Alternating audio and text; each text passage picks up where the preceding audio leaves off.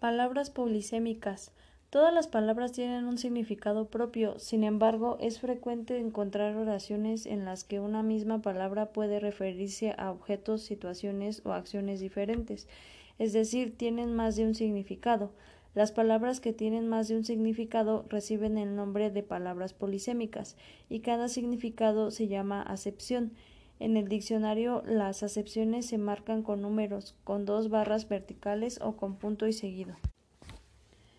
Por ejemplo, los, significados de la palabra pico son pico, parte número uno, parte saliente de la cabeza de las aves. Dos, parte puntiaguda que sobresale en la superficie o en el borde de alguna cosa.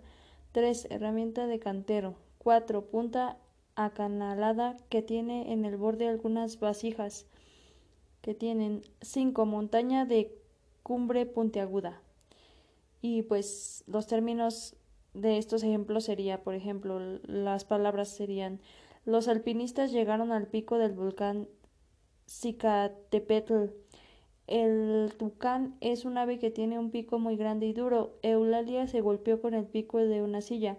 Aquella jarra tiene pico muy corto, el pico muy corto. El minero arrancó unas piedras con su pico.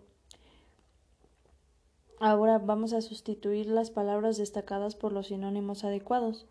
La araña hizo su telaraña en el jardín. El término más correcto adecuado sería tejió. Mi primo hizo una casa de madera. El otro término sería construyó. Mi primo construyó una casa de madera.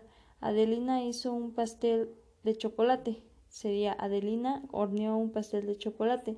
Mi abuela, mi abuelita hizo una blusa para mi mamá y sería mi abuelita confeccionó una blusa para mi mamá.